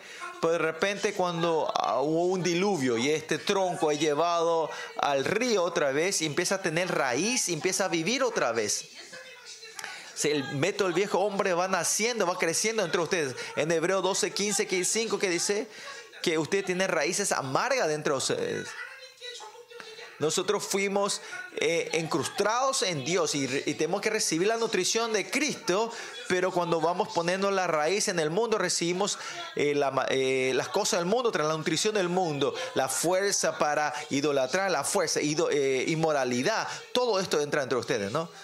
Pero habrá mucha gente que tiene esos problemas dentro de ustedes. Esa es, la raíz amarga, amarga, ¿no? Y esa, raíz amarga me ensucia a mí y ensucia a la gente alrededor tuyo, ¿no? Por eso recibiendo este mundo, que estas puertas se cierren no es algo pequeño. Si ustedes dejan abierto esto, va a venir el enemigo a soplar. Fácilmente eso se transforma en raíces amargas dentro de sí. Eso es que un árbol muerto empieza a resucitar otra vez. Si ustedes dejan, menosprecian esta área, dejan así, van a llegar a un punto donde van se va a venir la cancelación de su salvación.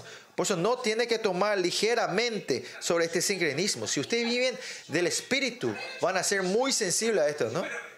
Y acá cuando ellos dicen hemos, te hemos conocido, es mentira. Si ellos están mezclados con el mundo, no hay forma que conozcan a Dios. La gente que están en la codicia, avaricia, no van a saber, no, no, hay forma que entiendan ni experiencien la abundancia del reino, la prosperidad del reino de Dios.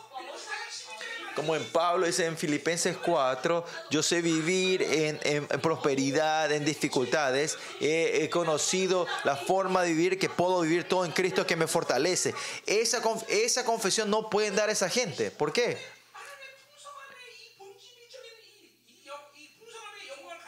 Pero esa gente que tiene la gloria de la, de la abundancia dentro de mí, de- dentro de mí, de Dios, esas escaseces, ese problema financiero que están delante de mis ojos, no reaccionan a eso fácilmente. Dicen, "Mm", le miras y menosprecian eso.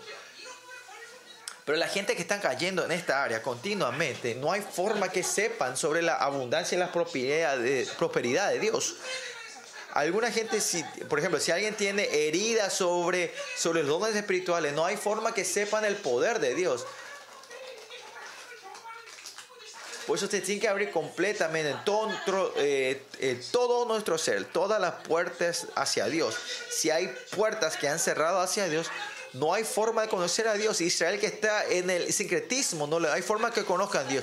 Puede ser eh, por costumbre, por religiosamente, por ideología, ellos dicen que conocen a Dios. Y ellos no pueden usar esa palabra yada del hebreo.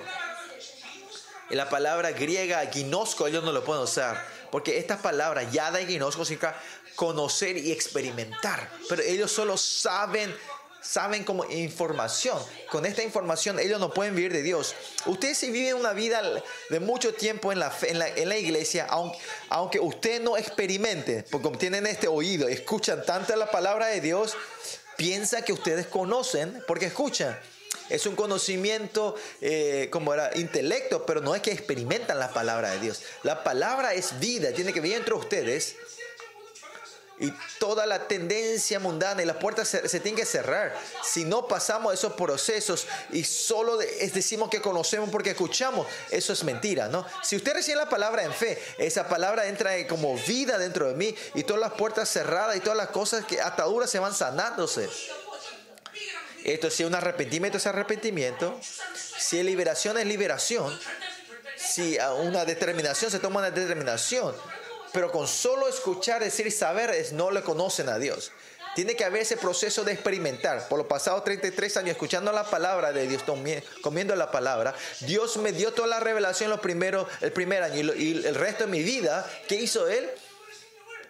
es que el poder, la autoridad y la vida de est- estas palabras se vayan desarrollando en mi vida. Ah, esta área había cerrado. Ah, por estas heridas que estas palabras no se manifiestan con poder. pasando estos procesos, Dios te hace conocer que su palabra es vida.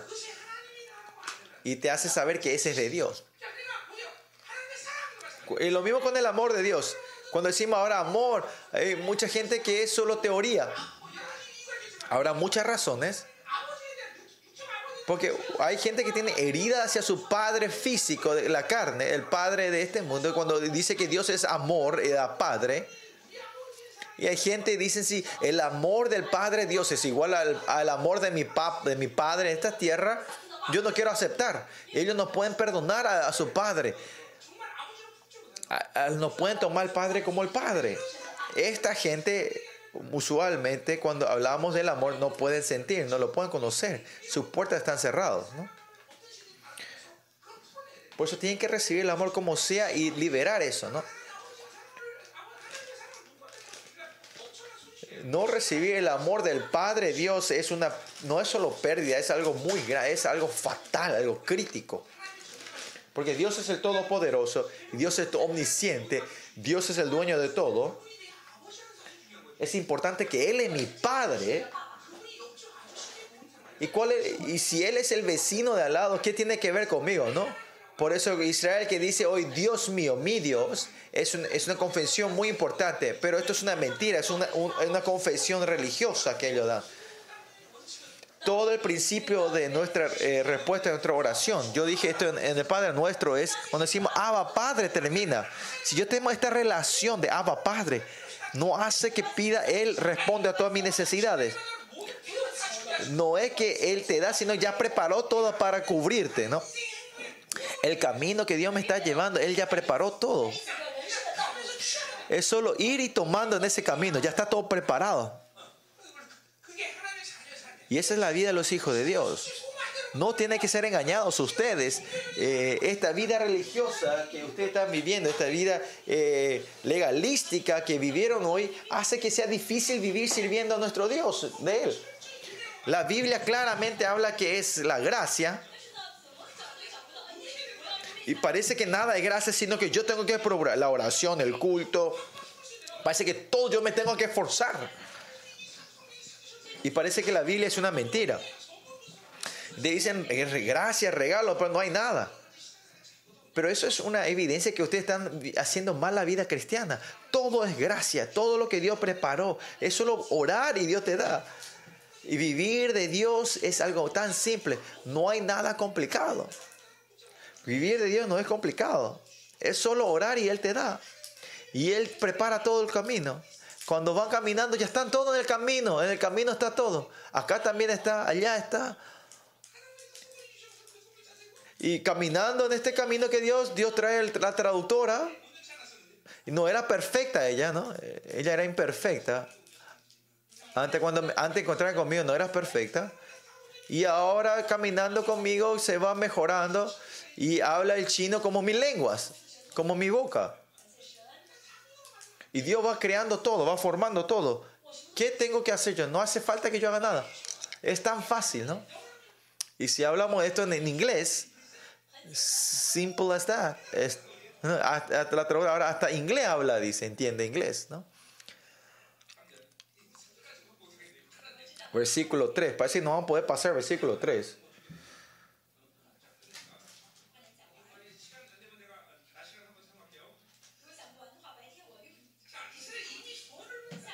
Israel dice que ha, de- ha desechado el bien, dice. Y este bien, en Oseas, el bien se refiere al amor de Dios. En cada Biblia, cuando hablamos de bien, eh, bueno, es, es diferente, ¿no? De significado diferente. Pero el buen es, el panorama completo de Dios, ¿no? La bendición y bien es de algo grande de Dios.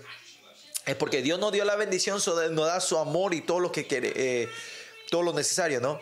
La bendición de Dios es el, es el, como, el- como el dibujo completo, ¿no? Por eso la bendición de Dios es muy importante. Por eso en Génesis capítulo 1, cuando Dios crea al hombre, comienza bendiciéndole, ¿no? Porque son hijos de Dios, son seres benditos ustedes. Y la bondad de Dios, ¿cómo tenemos que entender? El bien de Dios es la existencia de Dios en sí. Dios es bueno.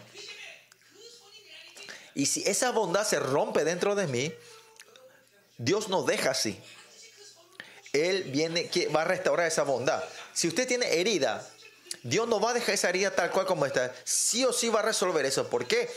Porque por esa herida se rompió la bondad de Dios en la vida de ustedes. Eh, lo importante es la bondad de resanar, sino que Dios ahora se está acercando para sanar esas heridas entre ustedes. ¿no? Importante es recibirla a Él. Herida es, es cuando usted se encuentra con Él, se resuelve. Cuando recibimos ese amor, se, resuelve todo. Porque eh, Dios en sí es bueno. Por eso que dice eh, Jesús, viene la gente y dice, Jesús, ¿por qué vos estás sanando en, el día de reposo? Pero dice, si Dios, mi Dios no mi Padre no descansa, yo no puedo descansar. Cuando la bondad se rompió, Dios no puede descansar. Por eso Dios nunca va a dejar así sin resolver sí o sí Él va a resolver esa bondad entre ustedes para perfeccionar y restaurar el bien de entre ustedes otra vez. Cuando ustedes se cierran y no reciben es que no pueden resolver esto, ¿no? Pero sino que, Señor, yo no puedo resolver esta herida. Señor, ven y, y sana esta herida dentro de mí. Sea como sea, el Señor va a estar acercándose y le va a enfocar y le va a sanar eso a ustedes. El principio de la fe es algo que Dios hace todo, ¿no? Y eso es la gracia, es gracia. Porque como ustedes están muy en el legalismo y en la religiosidad, tenemos ese mal entendimiento que yo tengo que hacer algo, pero no hay nada que yo pueda hacer, y más allá no hace falta que yo haga. Porque Él me conoce exactamente a mí, y Él es el que me ama más que a nadie, ¿no? Y Él dio su vida para amarnos a nosotros. Por eso no hay nada que Él no pueda hacer por nosotros. Y, pero es que nosotros no podemos creer en eso, ¿no? Y no hay nada que Dios no pueda hacer por nosotros. Sino Dios sacrificó a su Hijo. ¿Qué más no puede hacer por nosotros? ¿Cómo podemos negar este amor impactante de Él, no? Pues Israel dice que, que rechazó el amor de Dios. Y al rechazar ese amor, ¿qué, qué, qué se aparta? ¿Qué, ¿Qué le sigue? se le sigue, el enemigo lo perseguirá, dice, ¿no? Y esto es juego de palabra que hacen los profetas siempre, ¿no? La palabra enemigo es oyebe eh, eh, y, el amor, y la palabra amor es ojeb en hebreo, ¿no? Esto es un juego de palabras, ¿no? Porque ellos dejan el ojeb de Dios, viene el oyebi, le persiguen a ellos, ¿no? Por eso nosotros tenemos que vivir solo de Dios y tenemos que seguir a Dios, si no es si no viene el enemigo. Y este es el, orden espiritual. Si nosotros elegimos a Dios y Dios está conmigo, cuando dejamos, rechazamos y nos elegimos a nosotros, instantáneamente el enemigo el que interfiere en tu vida. Si yo me elijo a mí, el enemigo el que siempre me persigue. O sea, sabía este principio espiritual. Amén. Ay, ay, ay, ¿qué hacemos? Ahora terminé versículo 3 y no tenemos tiempo más, parece, ¿no? Bueno, vamos a predicar hoy hasta aquí y vamos a orar. Creo que comieron bastante ya espiritualmente, así que vamos a orar un poquito, ¿no? Me encantaría terminar el libro de Oseas en esta conferencia. Si no terminamos, ¿qué le vamos a hacer, no? Entonces tenemos que hacer conferencia joven una vez más. Yo no voy a tratar de terminar el libro Oseas en esta conferencia.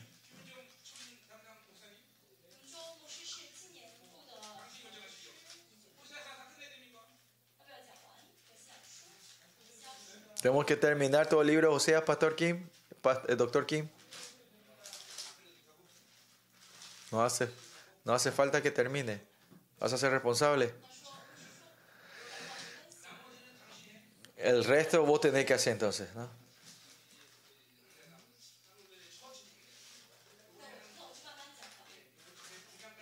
Bueno, entonces esta conferencia va a tratar de terminar hasta el capítulo 9 por lo menos. El resto va a ser el...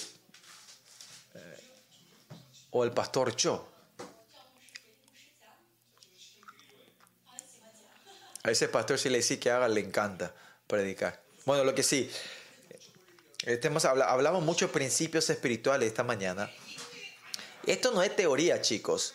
Es algo que los pasados 33 años viví y fui formando dentro de nosotros y fui resolviendo en mi vida, ¿no? Por eso, miren, en esta conferencia, lo primeramente importante es mi estado espiritual. Es entender, chequear mi estado espiritual. Ah, que yo estoy cayendo, de- estoy siendo influenciado del mundo, que yo no estoy viviendo de Dios, que me estoy atando en estas áreas, que he cerrado puertas en esta área, por eso viene la destrucción en mi vida, que yo no estoy viviendo de su gracia, que, que estos problemas de la fe hace que no quiera tener y no pueda tener y no tenga alegría con la relación con Dios. Claramente. En esta conferencia, si ustedes están siendo bendecidos, el Espíritu Santo le estarán enfocando en esa área. Ustedes tienen que entender y conocer el estado espiritual de ustedes, ¿no? Y entender, ah, esto era incorrecto en mí. Ay, yo estoy perdiendo contra el enemigo fácilmente. Mi espíritu está completamente cerrado. Si ustedes no pueden eh, diagnosticarse a sí mismo, es, es, es algo serio, ¿no? La gente que no tiene la salvación, la aseguranza de la salvación, usted tiene que dejar todo atrás y buscar esa aseguranza de la salvación. Porque este es el tiempo que no podemos vivir a medias, ya no es un tiempo que podemos vivir a medias. No se puede más vivir así, ¿no? No es cuestión de ir al infierno y cielo, sino que el resto de la vida de ustedes va a ser más doloroso que una vida que el infierno. Esta es la vida de este tiempo que se está entrando en la oscuridad, ¿no? Porque nosotros sí o sí tenemos que encontrarnos con Dios. Tenemos que estar resolviendo este estado. Y esa vida gloriosa que el Señor nos había dado desde el principio, esa vida emocionante, esa vida digna, es vivir esa vida, es el principio de nosotros, ¿no? Y mediante ustedes, la iglesia, ustedes tiene que entrar en una nueva gloria, mediante ustedes. Si, es solo uno de ustedes está en su iglesia, es suficiente que su iglesia se va a renovar. Porque la gente que recibieron la dignidad de Dios, esa influencia es así de poderosa. Y espero que ustedes sean completamente revolucionados para que tu iglesia pueda levantarse y tener ese avivamiento de los remanentes en la iglesia. ¿no? Tenemos que clamar y tener llanto delante de buscar a Dios con todo, ¿no? Y clamar a Dios, no Jehová, encuéntrate conmigo. Oh Jesús, ten misericordia de mí. Mi espíritu está en, punto crítico. Mi espíritu se ha mezclado tanto con el mundo y el sincretismo. Mi vida se transforma en religiosa, es legalística, Señor. Y pensando que todo lo que escuché, todo lo que me enseñaron, pensé que era algo mío, Señor. Una vez más salimos delante de ti, Señor. Estos jóvenes salen delante de ti, sabiendo lo precioso y lo honrado que son ellos, Señor. Son gente que fueron llamados como sus remanentes en sus últimos días. Ellos estaban siendo eh, manoseados por el enemigo, Señor. Dale la fe para traer revancha al enemigo otra vez, Señor. Señor, todo lo que se ha mezclado dentro de mí, podamos sacarlo, Señor y podamos diagnosticarnos claramente en qué estado espiritual estamos nosotros. No se mezclan, no se mezclen, no se mezclen. Todo lo que está mezclado dentro de nosotros, abran, abre nuestro que podamos ver lo que se ha mezclado dentro de nosotros.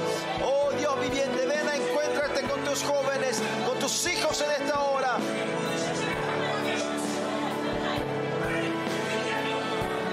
Nos arrepentimos ser renovados completamente, Señor.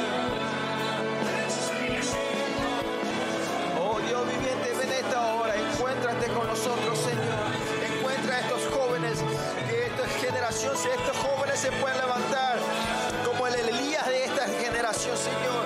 Encuéntrate, impa- impacta el corazón de ellos, Señor. Toca el corazón de ellos, que sean completamente separados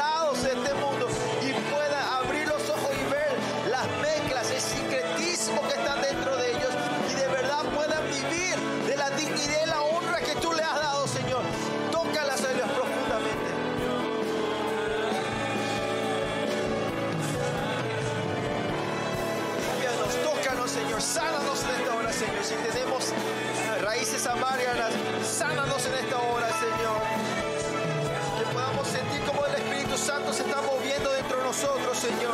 Y que la luz del Evangelio pueda brillar entre nosotros.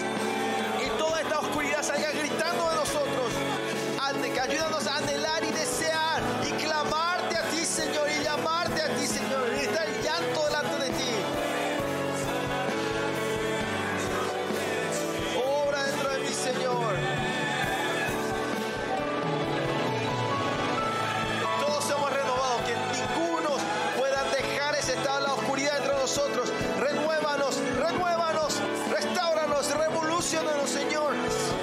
Tócanos profundamente, Señor.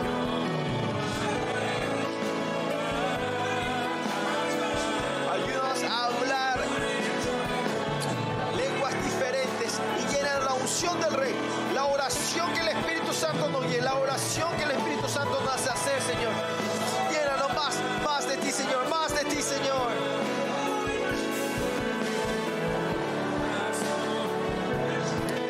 Señor. Revoluciona nuestra vida, Señor. Revoluciona nuestro ser, Señor. Que sea un tiempo donde podamos encontrar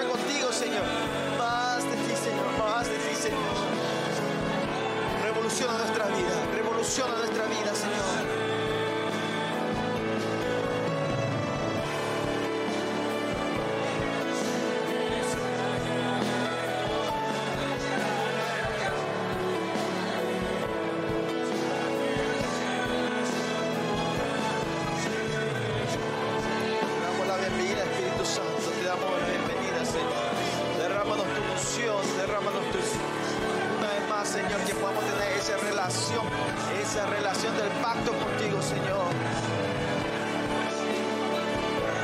Que la gloria de tu palabra pueda fluir dentro de nosotros.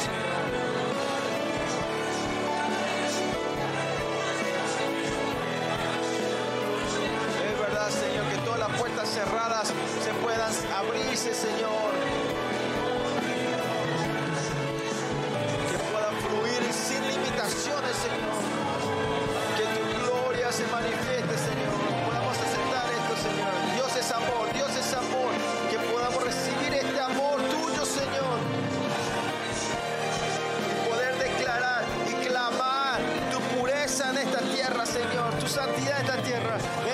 Tus hijos. Más de ti, Señor. Dale una, una, unción poderosa a tus hijos. Más, más de ti, Señor. Ayúdanos a salir de esta vida egocéntrica y vivir centrado en ti, Señor. Que haya la obra de Damascus. Más, más de ti,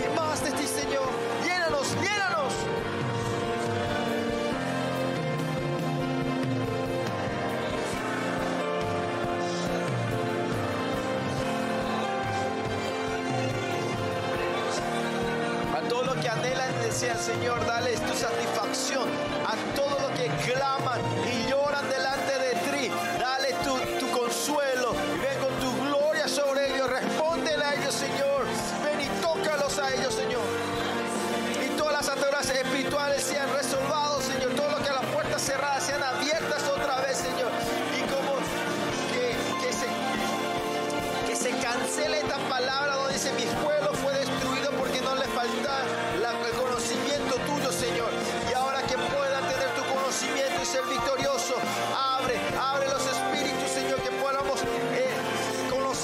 ti, Señor, que puedas tener la fe de que lo más fácil es vivir de ti, que todo esto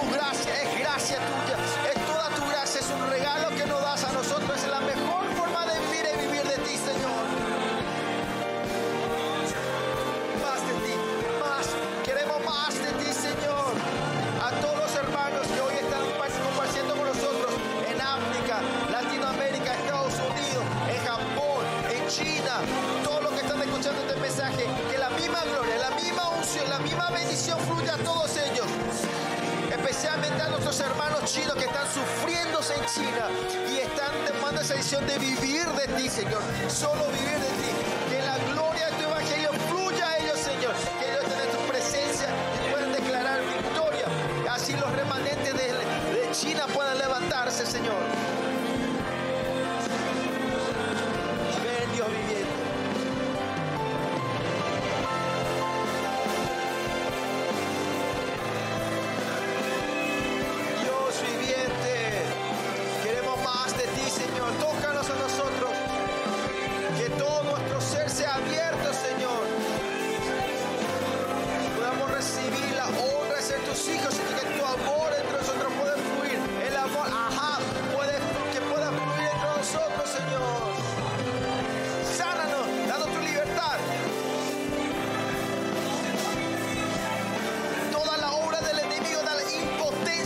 Anticristo. En el nombre de Jesús reprendemos.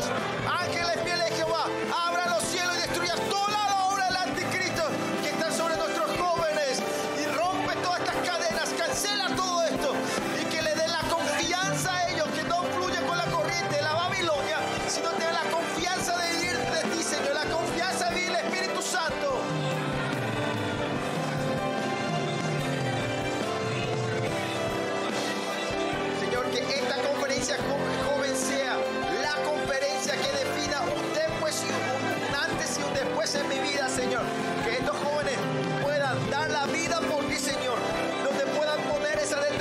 que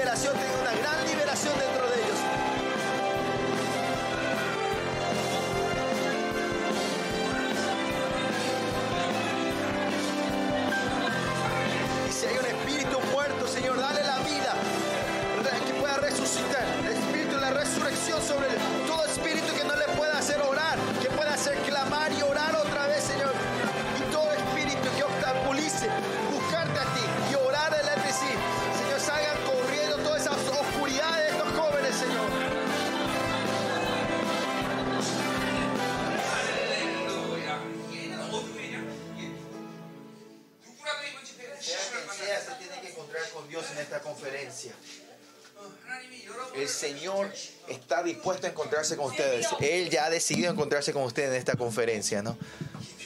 Hay que, él te va a encontrar profundamente contigo en esta hora. No tiene que negar ustedes eh, rechazar este mundo que vivimos de Dios. Esta vida tremenda que Dios nos entregó a ustedes, le dio a ustedes, no tienen que rechazarlo, negarlos eso.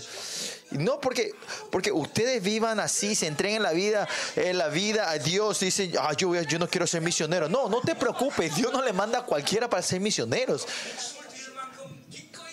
Esa gente que de verdad, que de verdad ponen la vida a vivir por Dios, a ellos Dios le llama ese gran llamado. Por eso, por no se preocupen, tengan el anhelo de encontrarse con el Señor.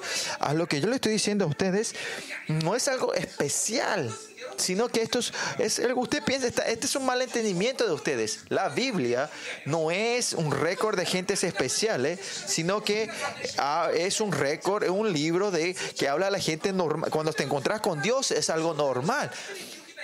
No son gente especiales escritas, sino que cuando viene el reino de Dios todos pueden, viven de esta manera. Es una vida esencial y normal de la gente. Todos los que fueron engañados hasta hoy, este engaño hay que sacar todo en esta conferencia, ¿no? En mi vida van a tener que salir, dejar todo esto. Amén eh, que reciben esta gloria, reciben este amor, van a decir, ah, mi vida puede cambiar hasta este punto, ¿no? Si tienen que ser revolucionado la vida, ustedes tienen que anhelar y desear ustedes, anhelen y deseen, amén. ¿Qué hacemos en, en esta sesión de la tarde?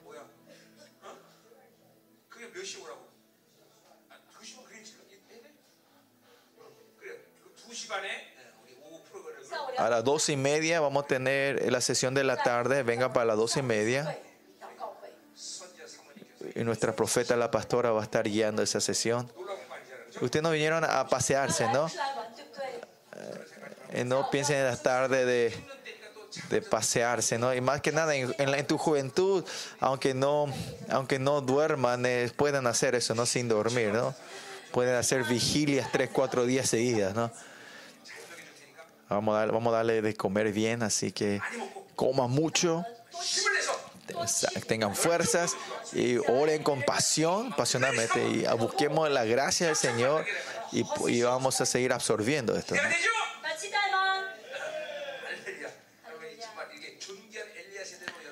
Dios, y Dios ha confirmado, está tomando la decisión de levantarle como esa generación de Elías a ustedes. Vamos a saludar, bendecirle a nosotros, a unos a otros. Ustedes son el protagonista del tiempo de Elías.